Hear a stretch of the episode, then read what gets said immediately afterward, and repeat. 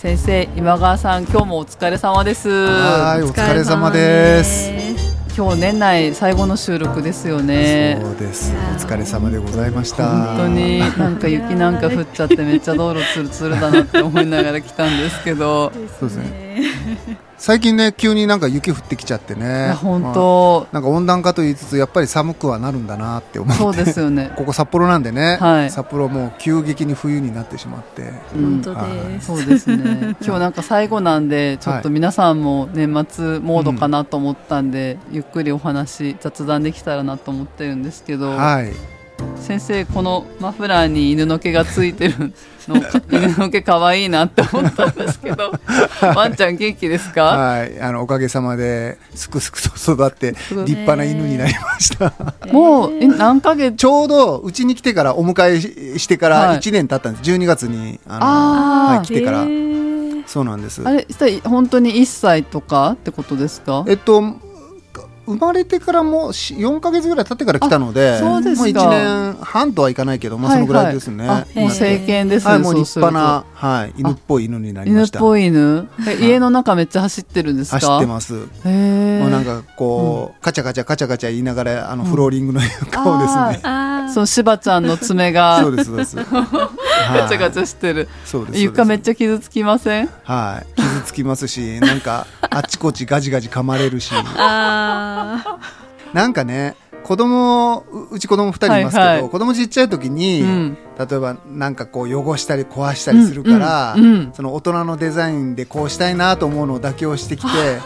でやっと大きくなってきてやっと俺の好みのなんかインテリアとかね、はい、なんかデザインとかなんかこうものとかね 置けるなーなんて思ってたら今度は犬が来ちゃって もっと置けなくなっちゃったみたいな。本当ですよね。はい。なんかね花瓶とか置いてたら危ないからやめてとか言われちゃって。そうですよね、はい、で我慢してきたんだけど今度は犬だからなおさら危なくてダメだみたいな感じ本当ですね。あれワンちゃんってでも高いとこは行かないですよね。いやでも意外と、うん、その棚の上ぐらいまでにはこう、はい、足でこうなんていうの？足かけて、はい、立つというかね、はいはいはい、足かけてで、はい、そこでなんか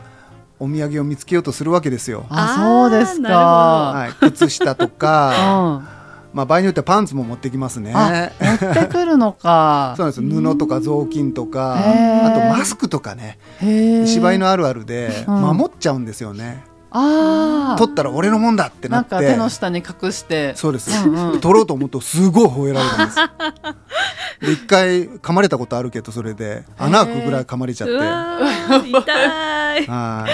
い。そういうのもあるんでね。もうあんまり守るようなものは置かないっていうね、はい、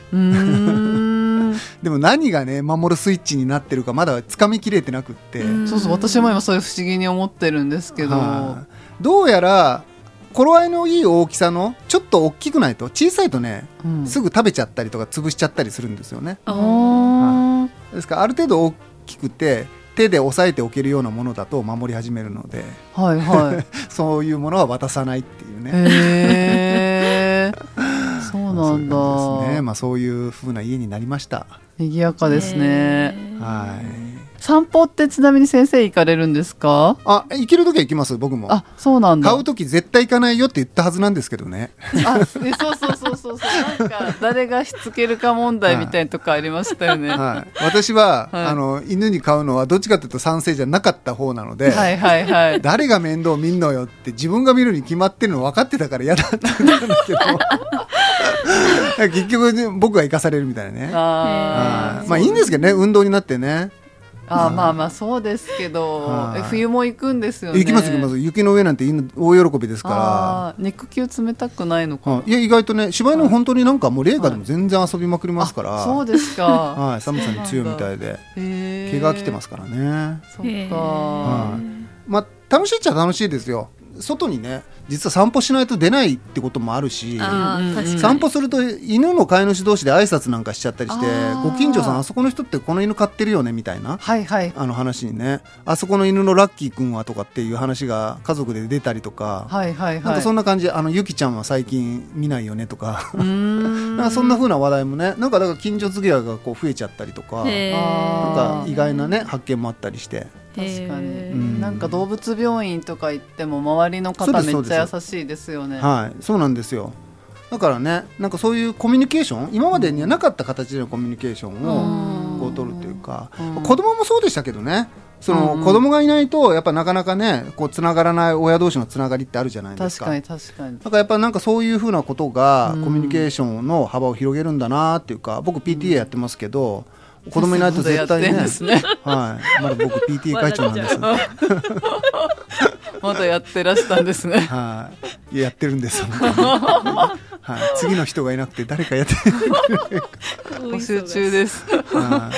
でもねとか言いつつ、まあ大変ですよ。その時間取られるし、だけどやっぱりそこで会うお父さんお母さん方とコミュニケーション取ると、うん、まあなんかいろんな情報入ってくるじゃないですか。ああ。なんかいいこともすごくたくさんあったりとかね。なんか地域の情報とかも含めて。はい。ですから子供の病気の話とかねそんな情報交換もあったりして、やっぱなんかそういう意味でまあ意図していないことだったんだけど、はい、まあ思ってもみなかったっていう意味では、まあ、新しい発見だなっていうか、僕はいつもね授業で創造性の話しちゃったりするときに、ね、思っても見なかったことが大事だなんて言ってる割に、はい、意外と自分はそんなことやってなかったんだななんて気づくんですよね。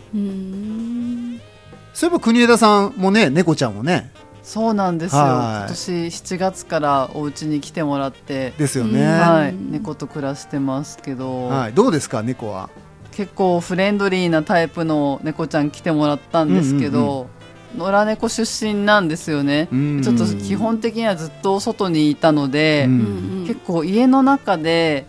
お留守番してもらう時が多くてちょっとギャップが大変そうかなっていうふうには見えますね。ね。うん。そうですか。そうなんですよ。家の中はどうですか？引っかき回されます？それがすごい予防したんですよ。はい、例えばなんか透明なシートわかります？ありますあります、うん、私も買いましたあ買いましたか、はい、そういうのをなんか階段のなんか上り口のところとか、はい、食器棚の横に貼ったりとかしたんですよね、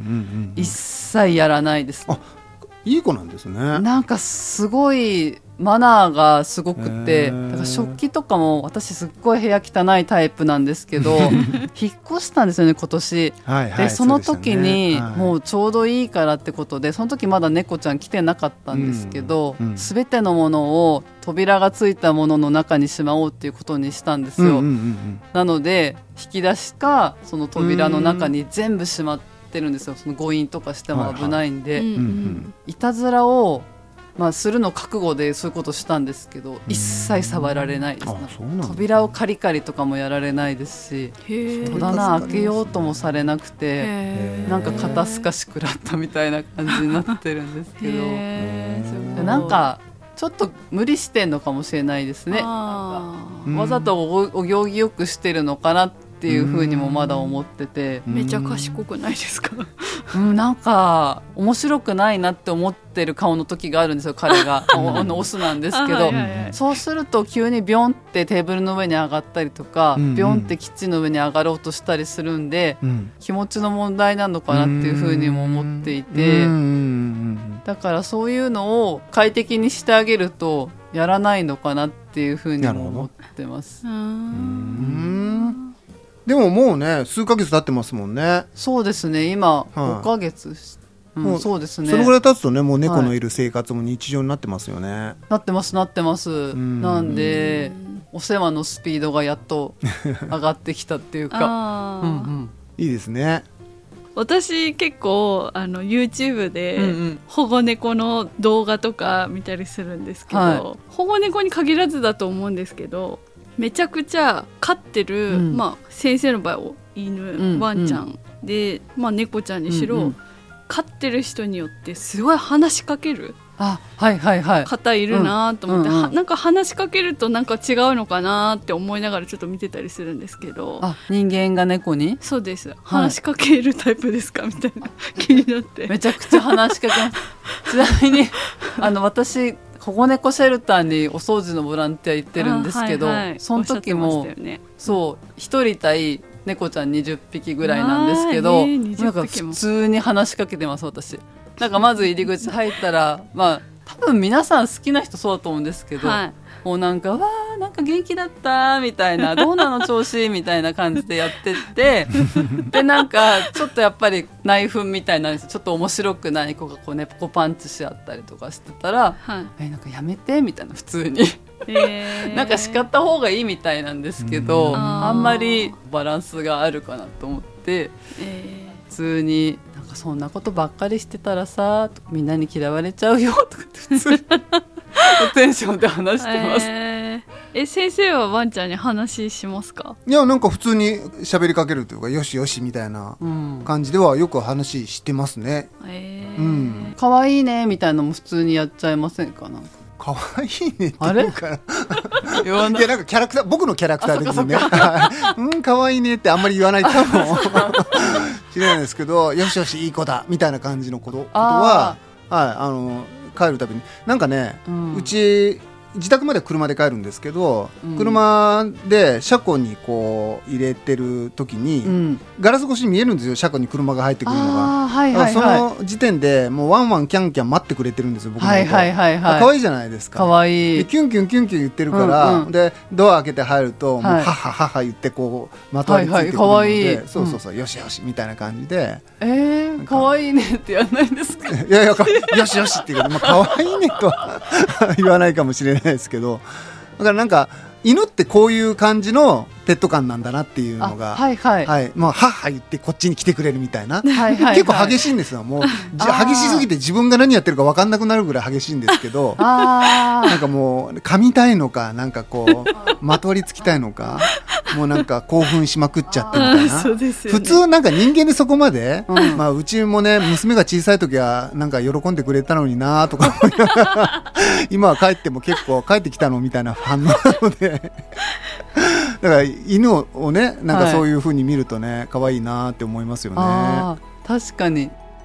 ペットの癒し効果ってすごいなと思ってて、はいはい、働いてたり普通に生活してるといろんなストレスあるじゃないですか。でそういうストレスが結構たくさんある中で、うん、こう自分を癒してあげることとかをどういうふうにするかって考えた時にあのペットってなんか無条件で可愛いし、うん、癒されるし、うん、そういうの抜きに自分癒そうと思っても、うん、例えば、まあ、温泉に行くだったりとか、例えばカラオケ行くの好きですだったりとか、そういうのもなんか疲れてたら行きたくないしやりたくないけど、ペットって無条件に可愛いなと思って。そうですよね。なんかしかも絶対に家にいてくれるから、うん、なんかその疲れた本当おっしゃる通りどっかに行かなきゃっていうのはもうやりたくないけど、ね、そうそう。家は帰らなきゃいけないし帰ったらそれこそ結構起きて出てくるじゃないですか遅かったりとかしても、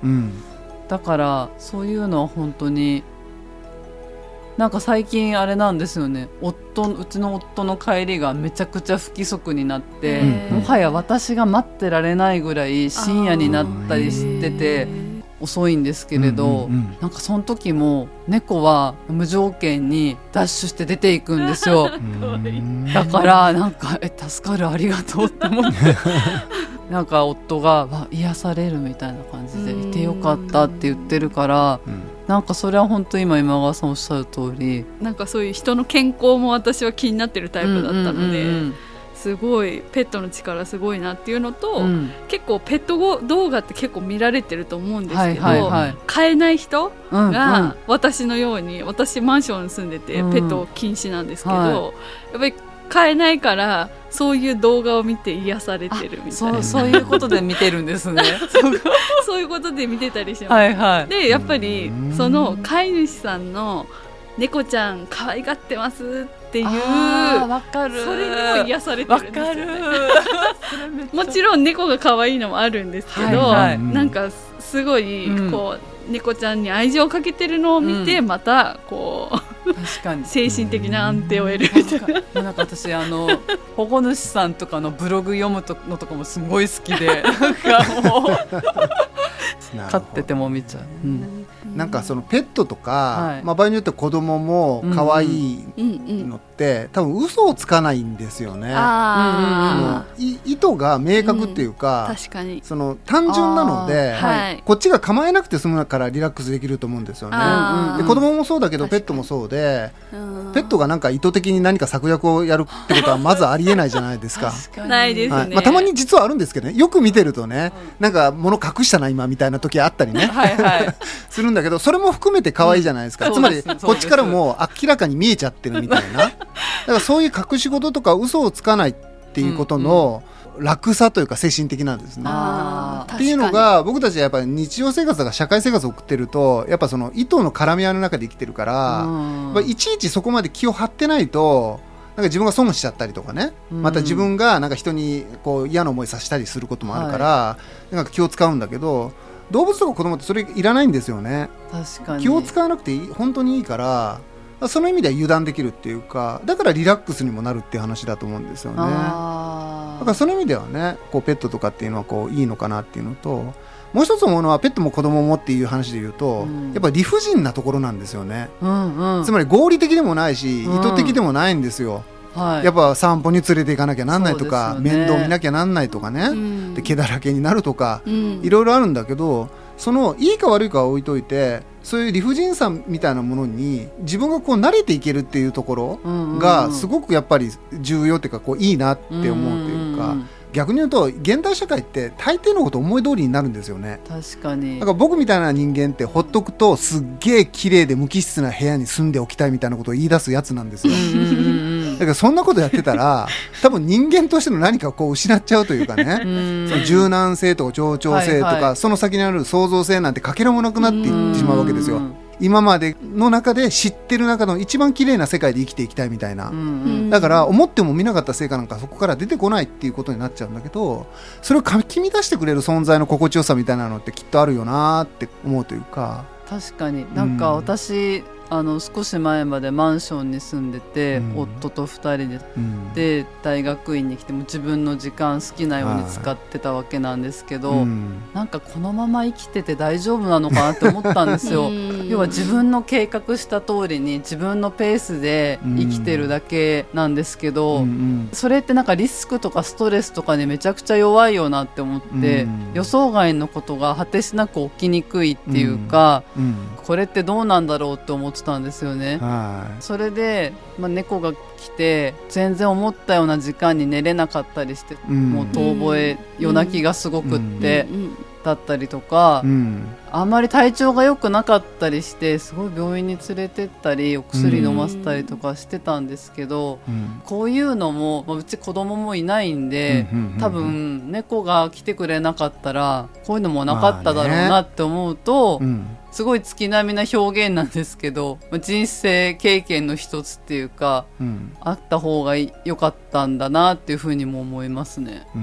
ん、だからなんか僕たちがその理不尽さとか意図せざるものに対してなんとなくネガティブに思い込んじゃってるだけで、むしろそれがなんか人間らしく生きるみたいなこととすごくこう直結してるっていうかね。確かに。だから僕はその冒頭に申し上げたように知らない人とね挨拶するようになったみたいなことも、うんうんうん。犬猫がいないとできなかったかもしれないし、はい、そういう偶発性みたいなものっていうのは、うん、実は理不尽さと裏表なんですよね。確かに。だから思い通りにならないってことをどうやって増やしていくかっていうことも意外とこう大切で、うん、子供とかペットみたいな存在っていうのはおそらくそういう役割を果たしてくれていて、うん、こう考えるとまあある意味、まあ、合理的って言うとあれだけど意味のある、そのことなんだろうなっていうふうにこう思うというか。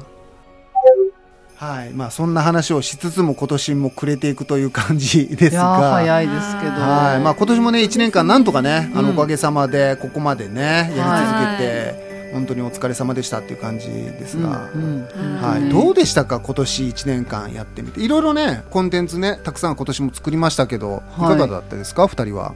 何周年記念みたいな企画とかそう、ね。そう、ちょっとゲストさんに来ていただいたりとかそういうことが全然できなくて、うん、ちょっと私的には不完全燃焼っていうか もうちょっと頑張りたかったなって思ってるんですけど、でも本当に新しく聞き始めてくださった皆さんもいらっしゃって。うんそういうふうに聞いてくださる方いるとやっぱり励みになるなっていうふうには思ってます、うんうんはい、ありがたいですよね。本当にありがたいです、ありがたいです。ね、まさかねこんなにたくさんの人に聞いてもらえるとは思ってなかったんですけれども。はそれもそうだしなんか今2年半ぐらいになったのかな、ね。うん、先生のスケジュールを無理やりねじ込ませていただいてなんか続いてるっていう感じですけど。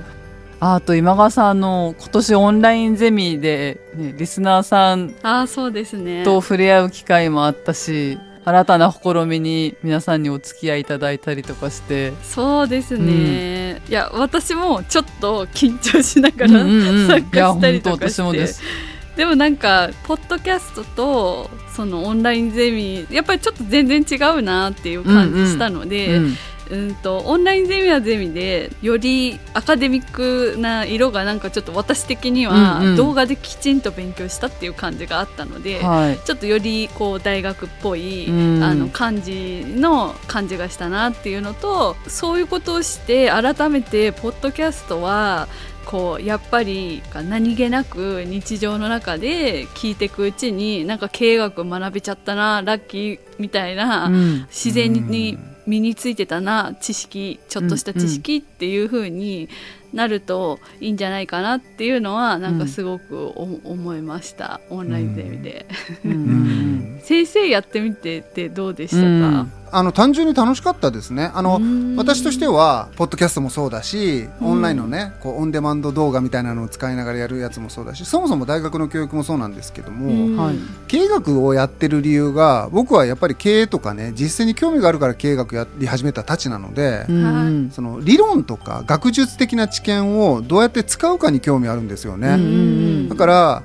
ちゃんとした言い方で言うと日常的な問いに対して学術的な知見で答えを作っていくということにこう興味があるわけで,、はい、でそうすると、まあ、今回あのこういうポッドキャストもそうだし動画で配信したようなね、はい、チャレンジも、結局こう普通の人たちが日常的に疑問に思ってるものを普通は日常的に答え作るじゃないですか。はい、まあ、経験則ってやつですよね、うんうんうん、なんだけど学術使うとワンランク上の答え出せるんだよねっていう感覚を体験してもらううんうん、そうすると僕すごいこれ便利じゃんとか使えるじゃんとか、うん、すごい武器を手に入れた感覚っていうのを知ってもらえるんじゃないかなっていうふうに思っていて、うん、動画もそうだしポッドキャストをこうやってね聞いていただいてる方ももしかして潜在的にそういうところに反応していただいてるのかなっていう意味では、うん、どれもやっぱりやりがいがあったというか、あの手応えもありました。あの感想とかねお話を聞きながらそうです、ね、そこがねこういいって言ってただけたりするとすごく僕としても嬉しかったなっていうのが一番大きな収穫だったような気がします。はい。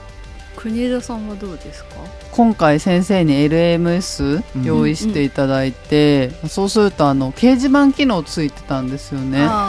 でそれで参加者の方とコンタクト取れるっていうのがすごく個人的には楽しかったなと思ってて、うん。うんズームとかだと発言できないでもしかしたら終わってしまうような方いたかもしれないんですけど、うん。うん、掲示板ってこう自分のペースで書き込めるし、うん、喋らなくてもいいかこう慌てて内容を考えなくてもいいのもあって、うん、結構こうじっくり書き込めるからなんかそこの会話がなんかすごいなんかもう私はついていけないぐらいレベルの高い会話をしてる方たちもいらっしゃったんですけど、そういうのを見るだけでも勉強になったし。参加の仕方がいろいろあってよかったなと思ってて、動画見る見るだけで十分勉強になったなって思ってくださる方もいたと思うし、うん、Zoom で双方向コミュニケーションを取るのも楽しみにしてくださった方いるかなって思うのと、うん、自分はもし文字の方が得意だなって思ったら掲示板の本に書き込んだりとかっていうのができたんで、うん、自分の得意なコミュニケーション方法とか選べる感じ。がなんか良かったなっていうふうに思ってますね。うん、そうですね、うん、なんかこれからの時代って、うん、多分社会人で仕事をしていても、はい、こういったこの学びその、うん。うん、いわゆる学術的な知見も含めてなんですけども、うん、知らなかったことをこうどんどん知ってこう知的になっていくことの重要性って増えていくような気がするんですよね。逆に言うと経験則でなんとなくうまくやっていけるという仕事は多分あんまりこう増えていかないとか、まあ、少なくなっていくような気がしていて、は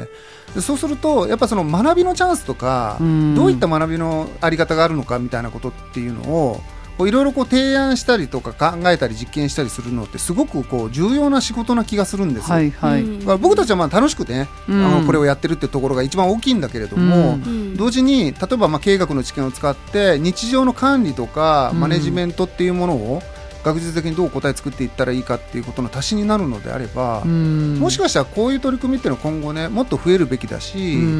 もしかしたら増えていくのかなっていうふうに思ったりするので動画配信もそうだし音声のこの配信もそうだし、はい、いろんな形で文字もそうですよね、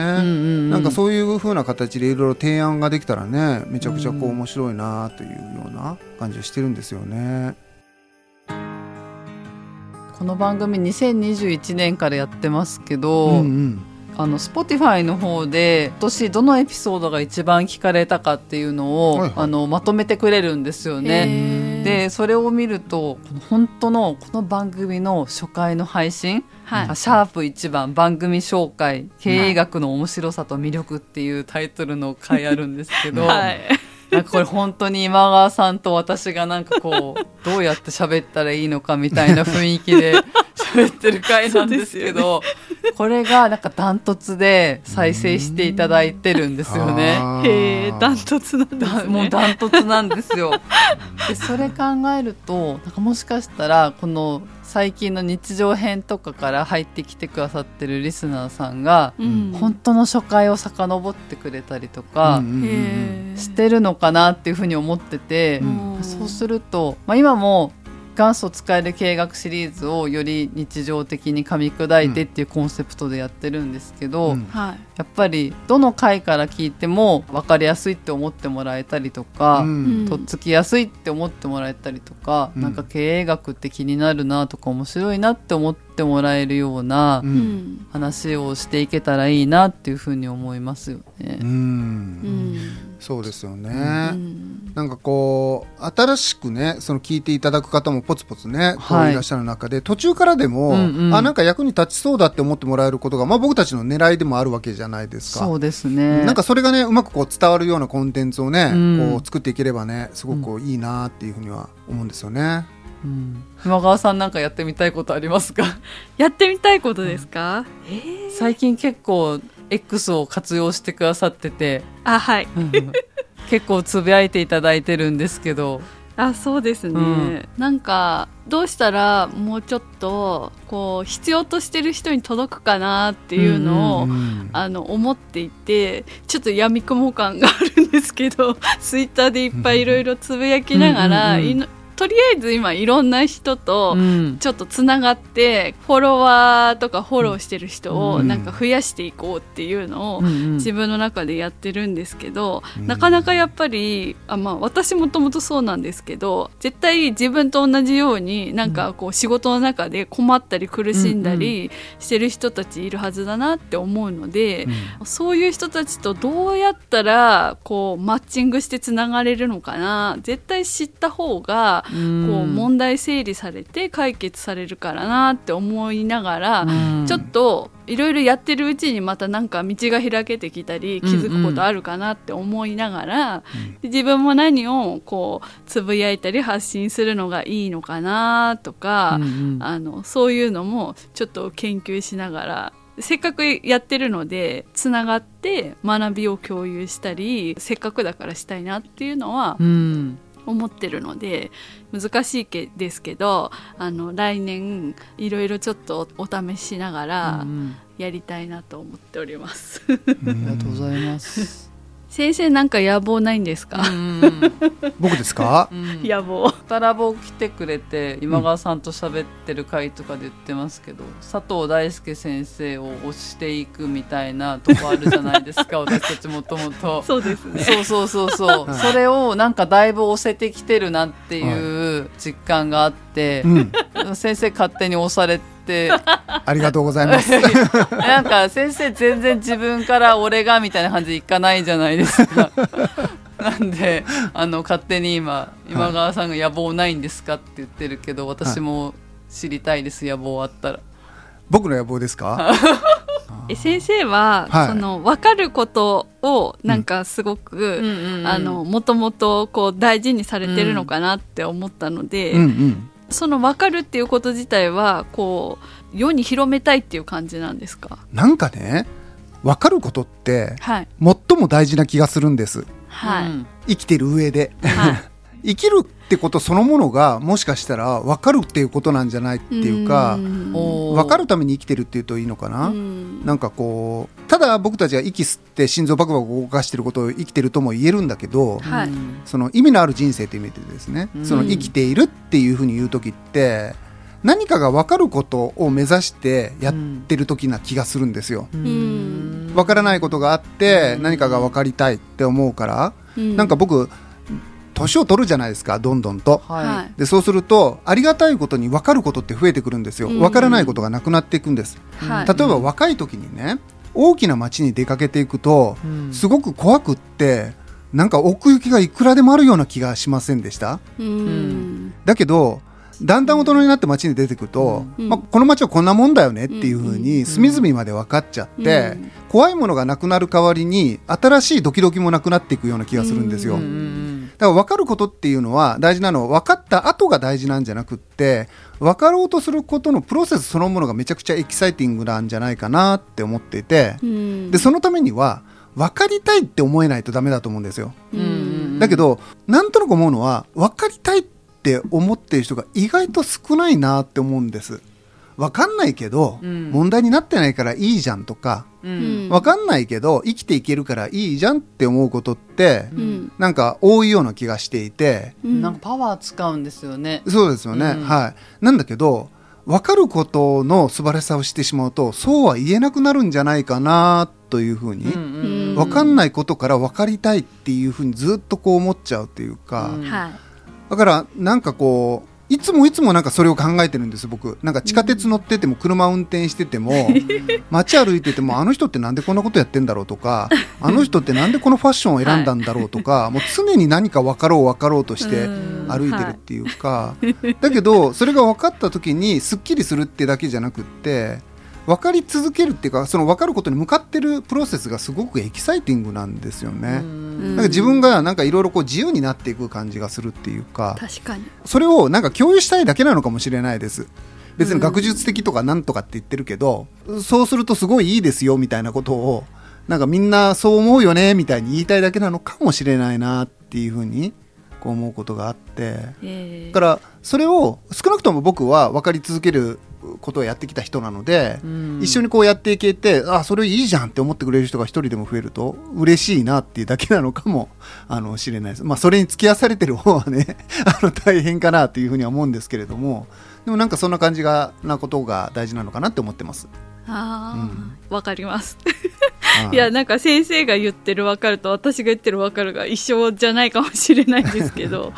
なんか他人を分かることによって自分がどういう人間かっていうのが私は一番よく分かるなと思ってていつも不思議な人とかなんでだろうって思ったらいや私はどうしてその人と違うんだろうっていうところに戻りながらまた相手の人のことを考えながら、うん、やっぱり相手がなぜそうするか分かるとなんか自分がなぜそうしてるかも分かって、